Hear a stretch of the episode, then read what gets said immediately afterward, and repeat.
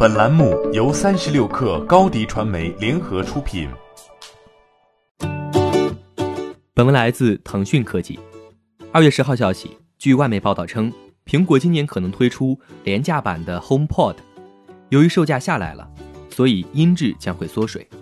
报道中提到，廉价版 HomePod 将针对一些偏爱体积较小、对功能的多样性也没有很高要求的用户出售，但产品功能上肯定会有缩水，其售价可能在二百四十九美元左右，约合人民币一千七百五十元。分析人士表示，苹果要推出廉价版 HomePod 也是情理之中的事情，毕竟制约 HomePod 销量的关键因素不是智能方面的槽点，而是价格。三百四十九美元，约合人民币两千四百四十二元的售价，相比更早些时候推出的竞品贵得多。由于要节省成本，据悉廉价版的 HomePod 将从音质入手，将 HomePod 底部的七个高频扬声器砍为两个，以此来节省成本。HomePod 发布初期的价格为三百四十九美元，约合人民币两千四百四十二元。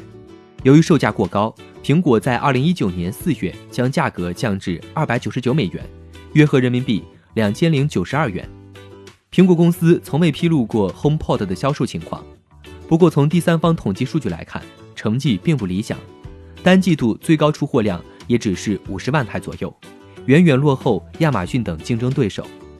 按照苹果的分类，HomePod 被分为可穿戴设备、家居产品和配件类别。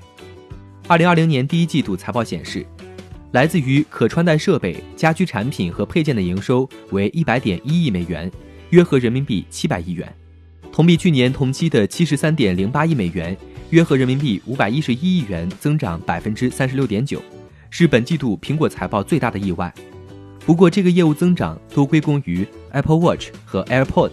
HomePod 发布初期，媒体和用户的评价是音质出色，但智能方面还有所欠缺，尤其是 Siri 表现欠佳。